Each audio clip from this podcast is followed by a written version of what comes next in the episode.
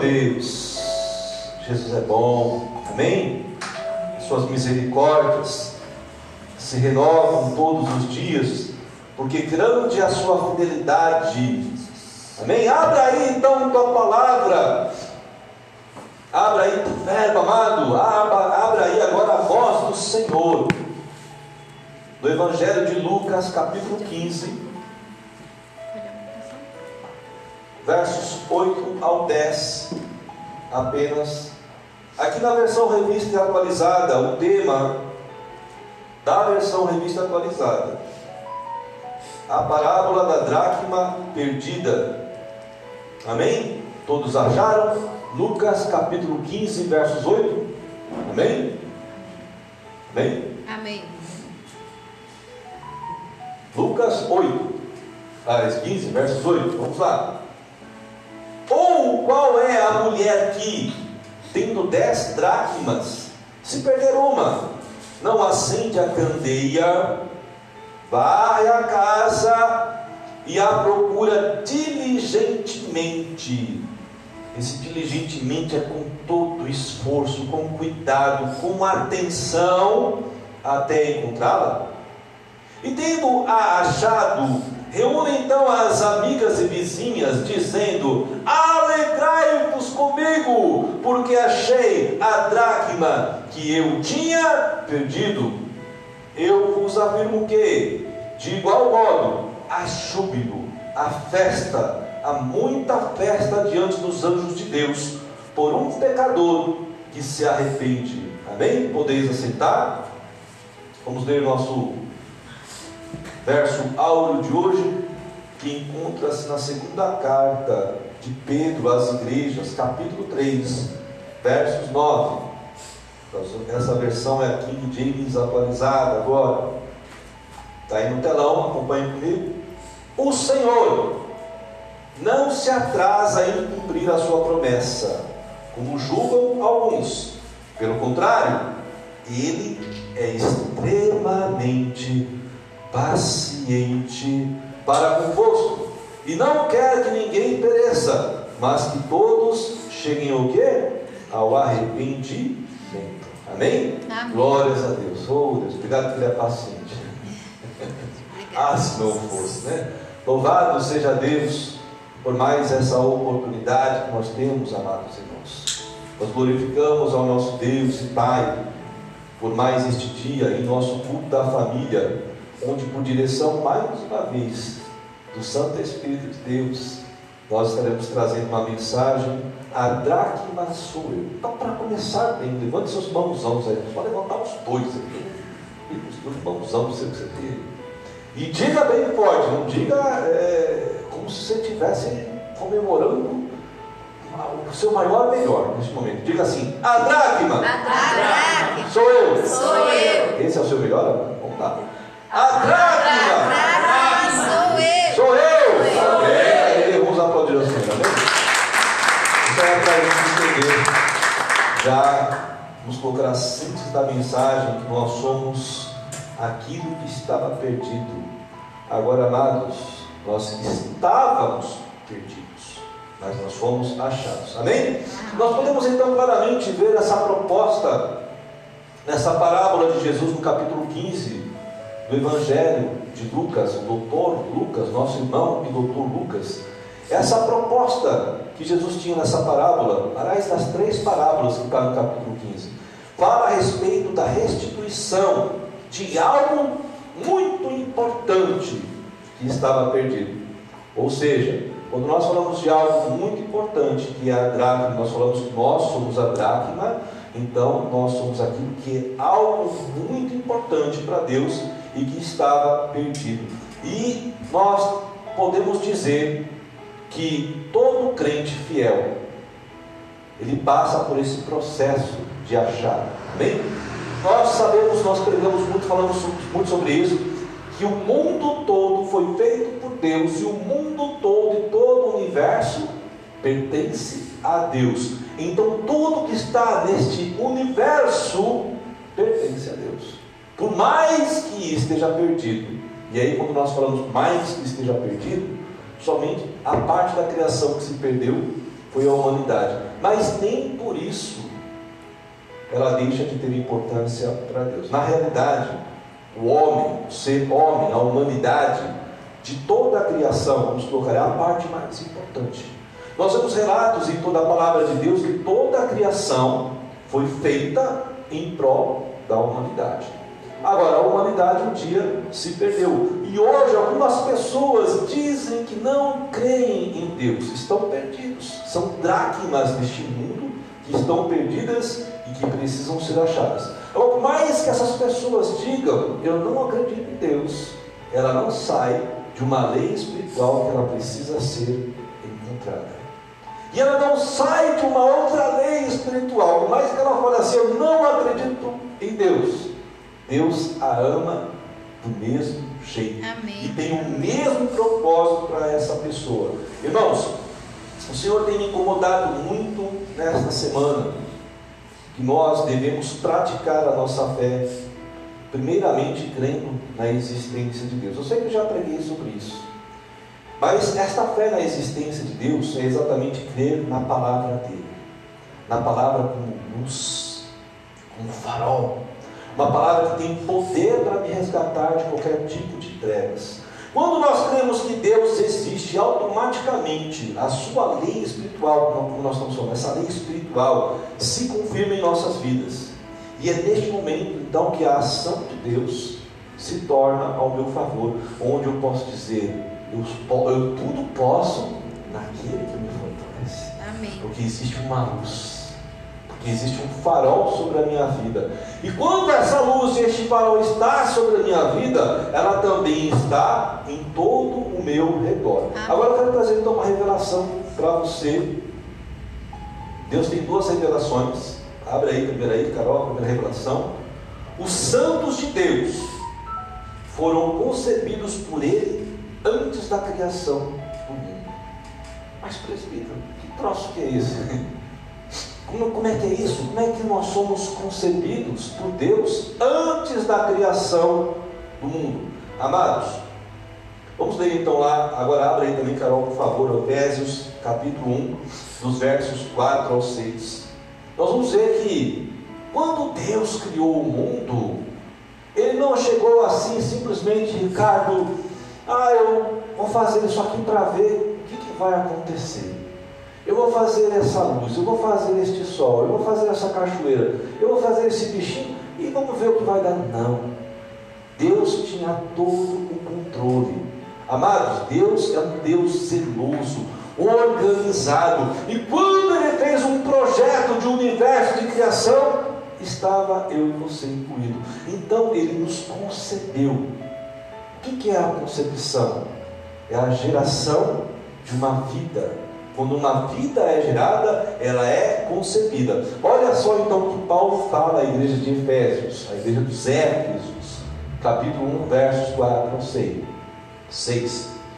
Porque Deus, olha aí, nos escolheu nele, Cristo, olha, Cristo falou de novo, tudo por ele, né?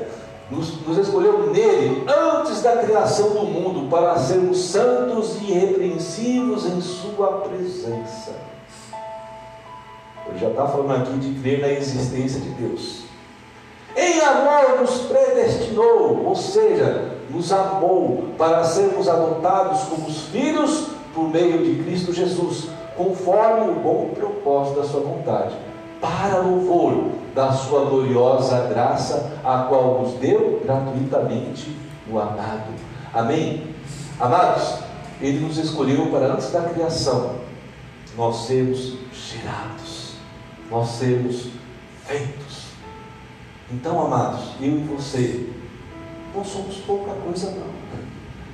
Nós somos muita coisa diante dos olhos de Deus. Nós temos uma importância muito grande. Em amor, Ele nos predestinou para sermos o que? Adotados como filhos.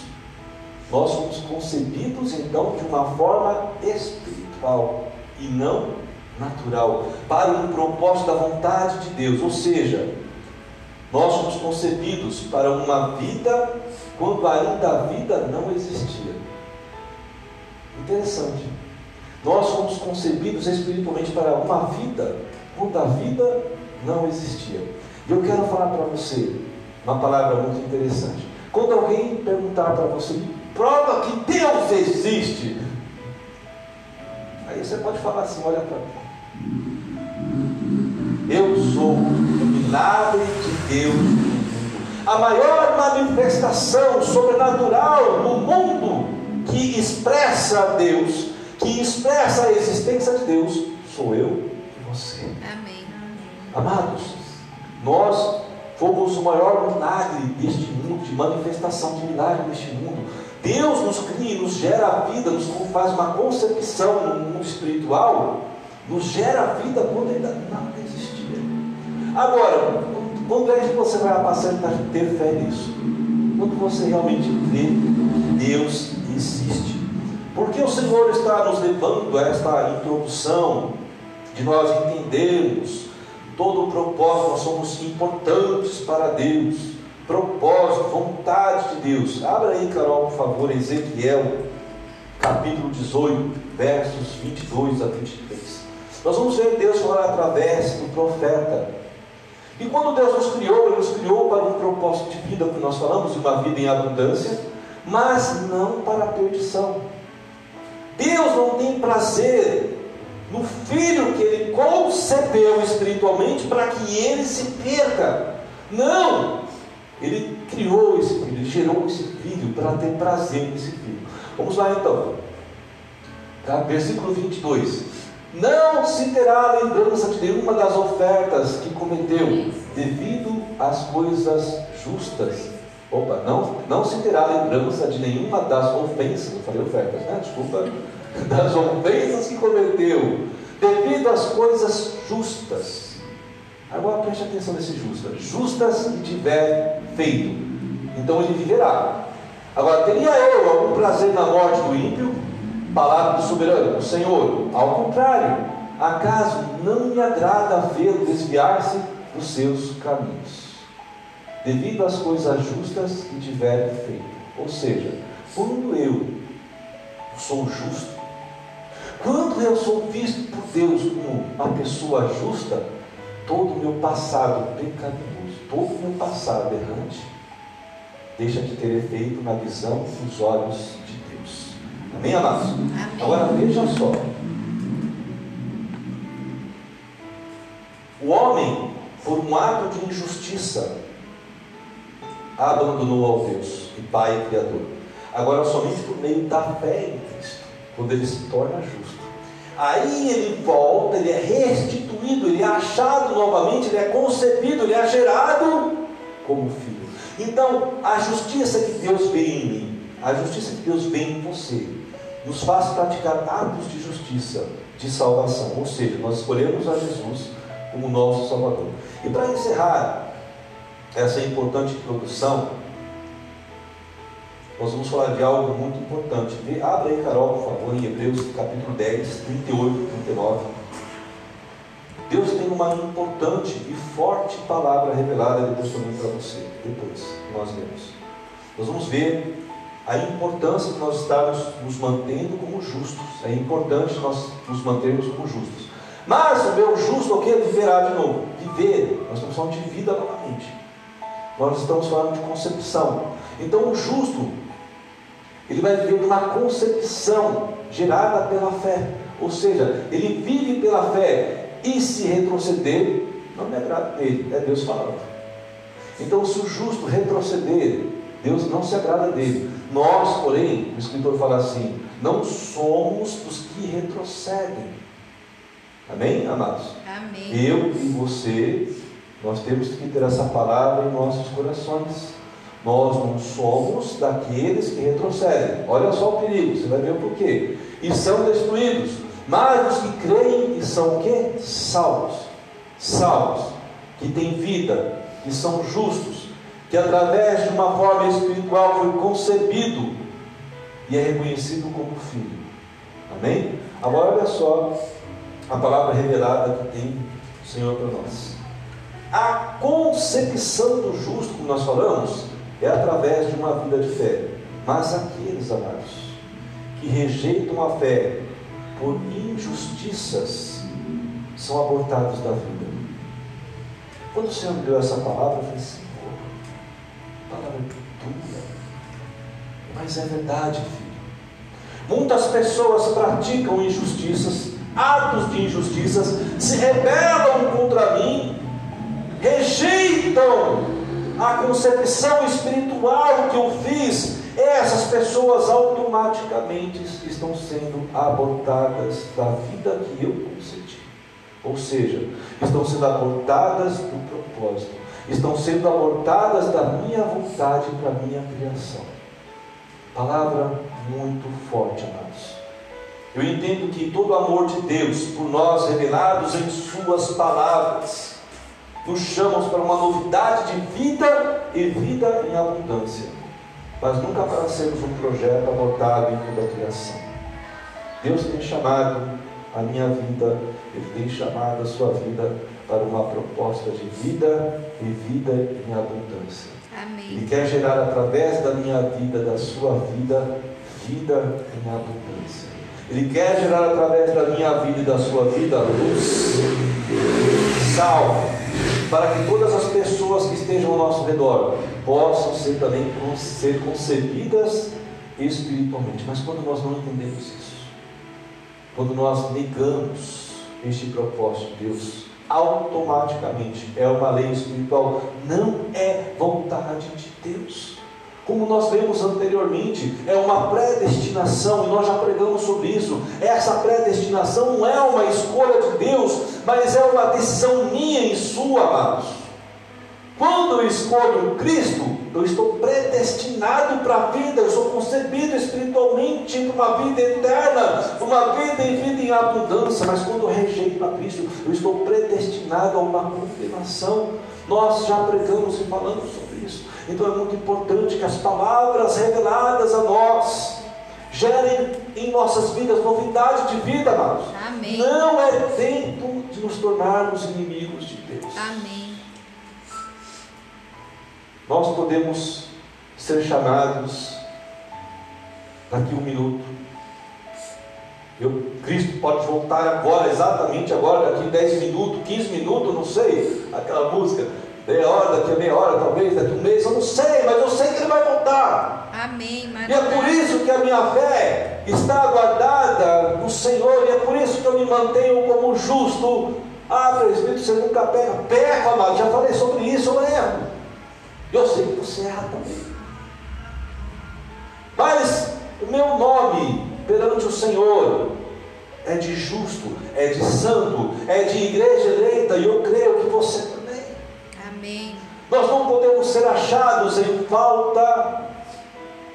Nós temos que ser achados por Deus como cristãos, como filhos que estão dentro de um propósito da vontade do Senhor. Amém. Amém? Quando nós mantemos, vamos colocar esse formato, quando nós mantemos essa proposta de estarmos como igreja eleita, nós estamos preparados para qualquer momento, ou da vinda de Cristo, ou se Deus nos chamar, nós estamos preparados. Amém, amados? Amém. Amém? Então entremos em nosso texto de referência da palavra de hoje. Nós lemos do livro do Evangelho de Lucas. Como falamos, as três parábolas, nós estamos abordando apenas uma. Essa palavra, a parábola de Jesus, ela traz uma menção, vamos colocar uma síntese muito importante que fala sobre a restituição do homem que estava perdido, uma restituição deste homem perdido para para Deus. Jesus estava próximo, amados, às pessoas, um determinado local. Então, as pessoas que se aproximavam dele, quem que eram? As pessoas pecadoras. Pessoas que queriam uma mudança de vida, pessoas que estavam cansadas, de repente, de toda a acusação, pessoas que estavam cansadas de viverem erroneamente, perdidas, vamos colocar assim, não achadas pela sociedade, e em Cristo, então, elas estavam vendo uma palavra, um evangelho, uma palavra de amor, que dava a elas, então, uma valorização. Então, essas pessoas se chegavam a Jesus. E naquele momento, então, os escribas, os fariseus, os sacerdotes, como em todo o ministério de Jesus, nos três anos, se aproximavam de Jesus para repreendê-lo, para, de repente, fazerem assim críticas, censurando ele. Olha, por que, que você está com essas pessoas? Amados, eu quero que você entenda algo importante. é, algumas pessoas falam assim: não, não se pode ficar pregando muito de diabo. Isso é uma relatividade do diabo. Não se pode ficar falando do diabo na administração, nós temos que falar de Deus, de Deus, de Deus. Amado, se você não conhecer a estratégia do teu inimigo, você não está preparado para a luta com o teu inimigo. Então você precisa sim conhecer as estratégias do teu inimigo. E uma das estratégias do inimigo, nosso arco-inimigo Satanás, ao decorrer do tempo, quando Abraão foi levantado, Deus através de Abraão já pronunciou um propósito de, de todas as nações, de todas as famílias da terra serem abençoadas através dele. Aí vem Moisés, depois fala: Olha, vai ser levantado depois de mim um varão perfeito que vai trazer uma palavra que vai guiar vocês para a justiça. A partir desse momento, Satanás se levantou com todas as suas forças para impedir que este varão perfeito se levantasse.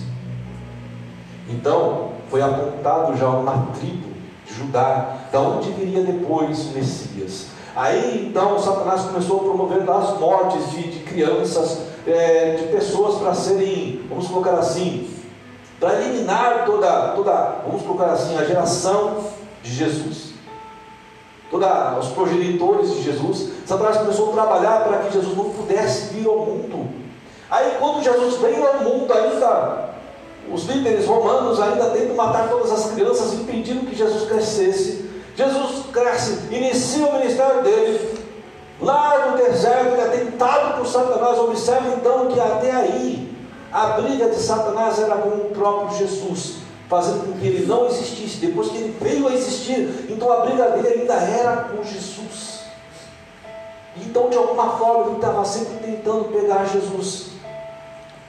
De alguma forma, para poder derrotar Jesus. Mas Jesus venceu Satanás. Glória a Deus. Ele venceu o mundo, como a palavra nos fala. Ele morreu e ressuscitou no terceiro dia. E nesse momento, então, o propósito foi concluído.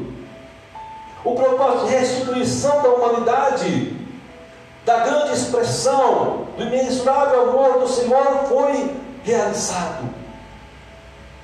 Neste momento, então, agora, toda a arma forjada de Satanás mudou. Já não era mais contra Jesus, não tinha mais como vencer a Jesus, não tinha mais como derrotar a Jesus, agora ele vai querer derrotar quem? Eu e você. Mudou a estratégia.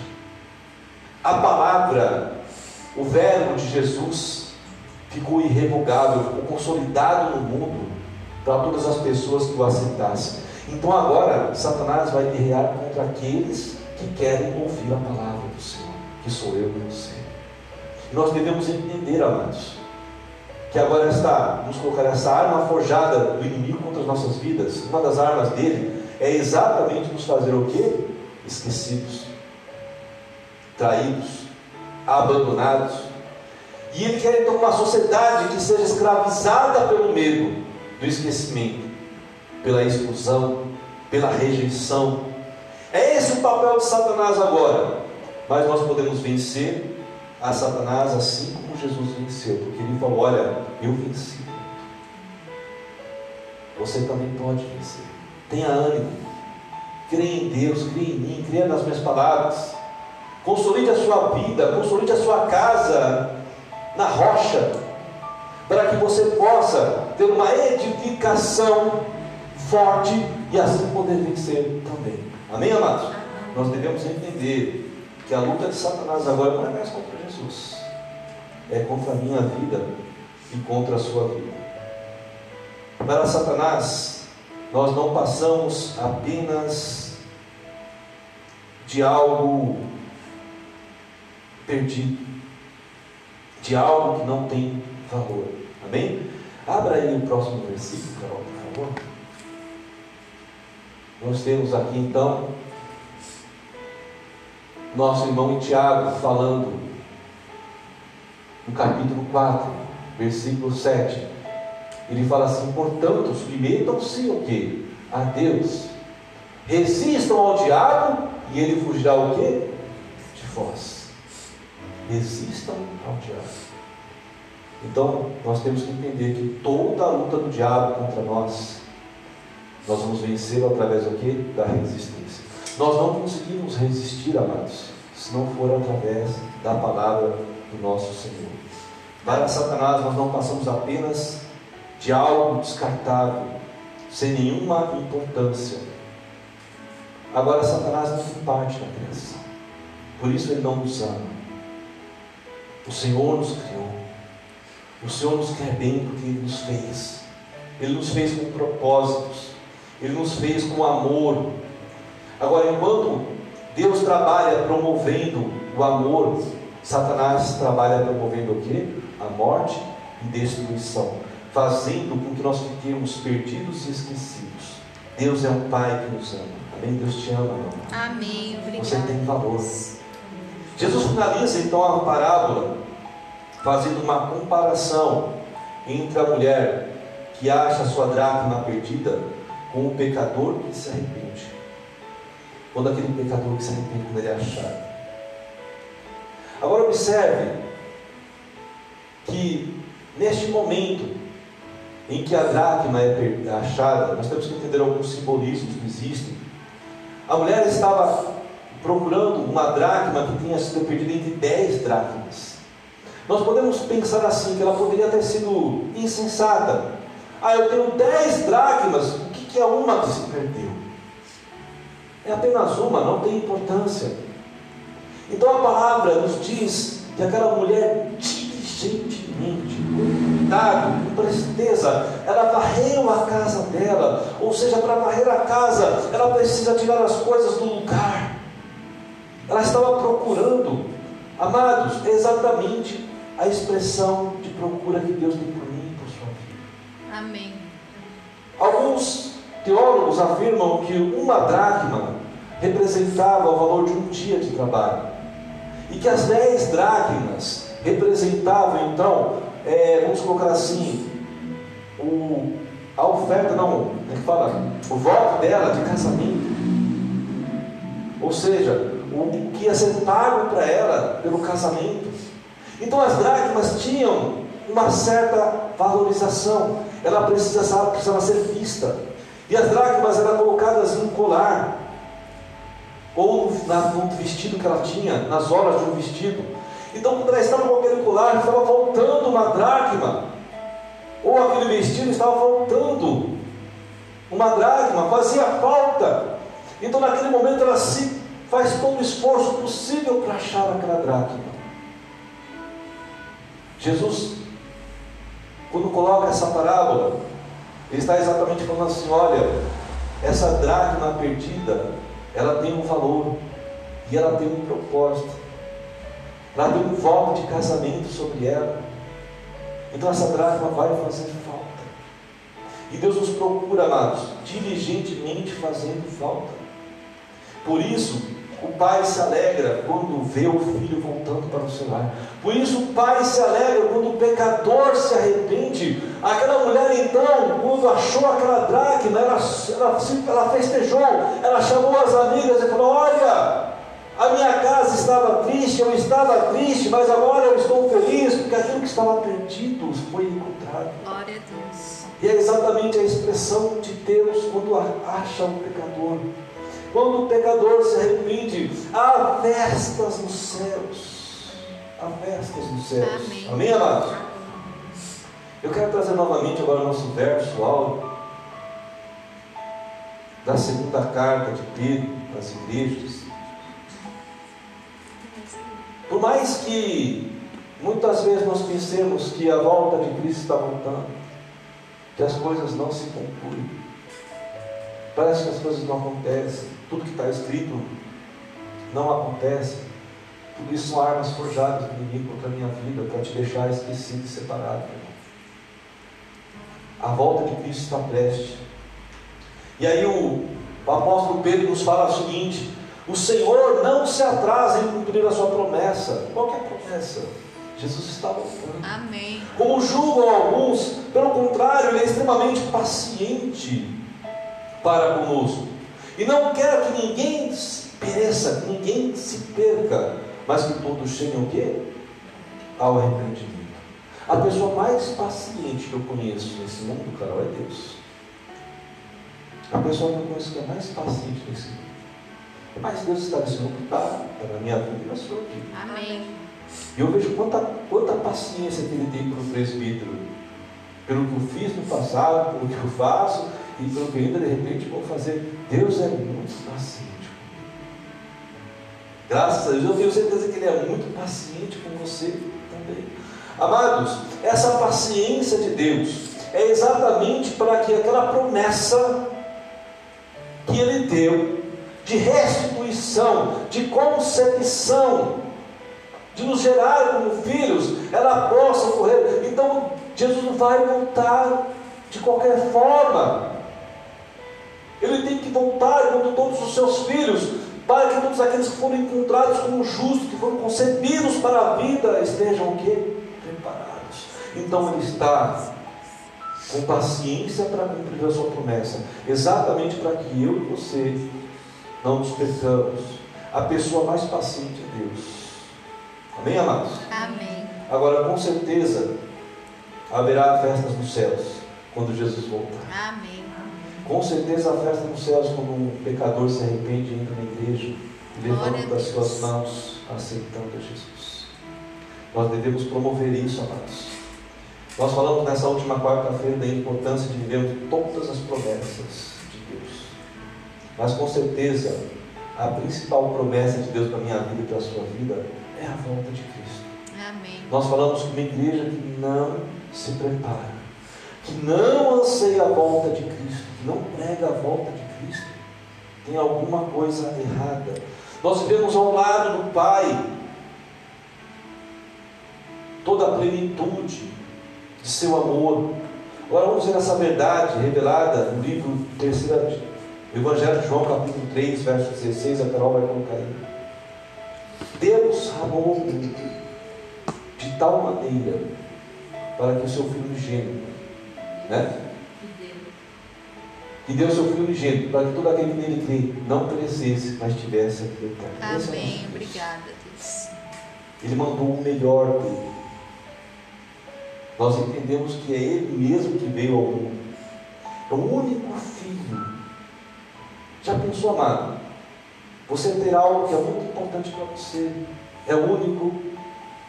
E você simplesmente doar para alguém na sua concepção, pela sua, vamos colocar na sua razão, merece. É difícil. Nós temos dificuldade para expressarmos este mesmo amor de Deus ao mundo. Mas Deus nos prova que isso é, é, é normal, é, vamos colocar assim, é, nós conseguimos fazer se nós tivermos então a luz dele em nós. Deus amou o mundo de tal maneira que deu o seu Filho unigênito, único Filho, para que todo aquele que nele crê fosse restituído, fosse concebido, fosse gerada uma vida de abundância, Amém. a uma vida eterna. Glória a Esse sou eu você, amado. Obrigada. Amém? Deus. Esse é o Amém. nosso Deus. Não podemos rejeitar o amor e a oportunidade de Deus.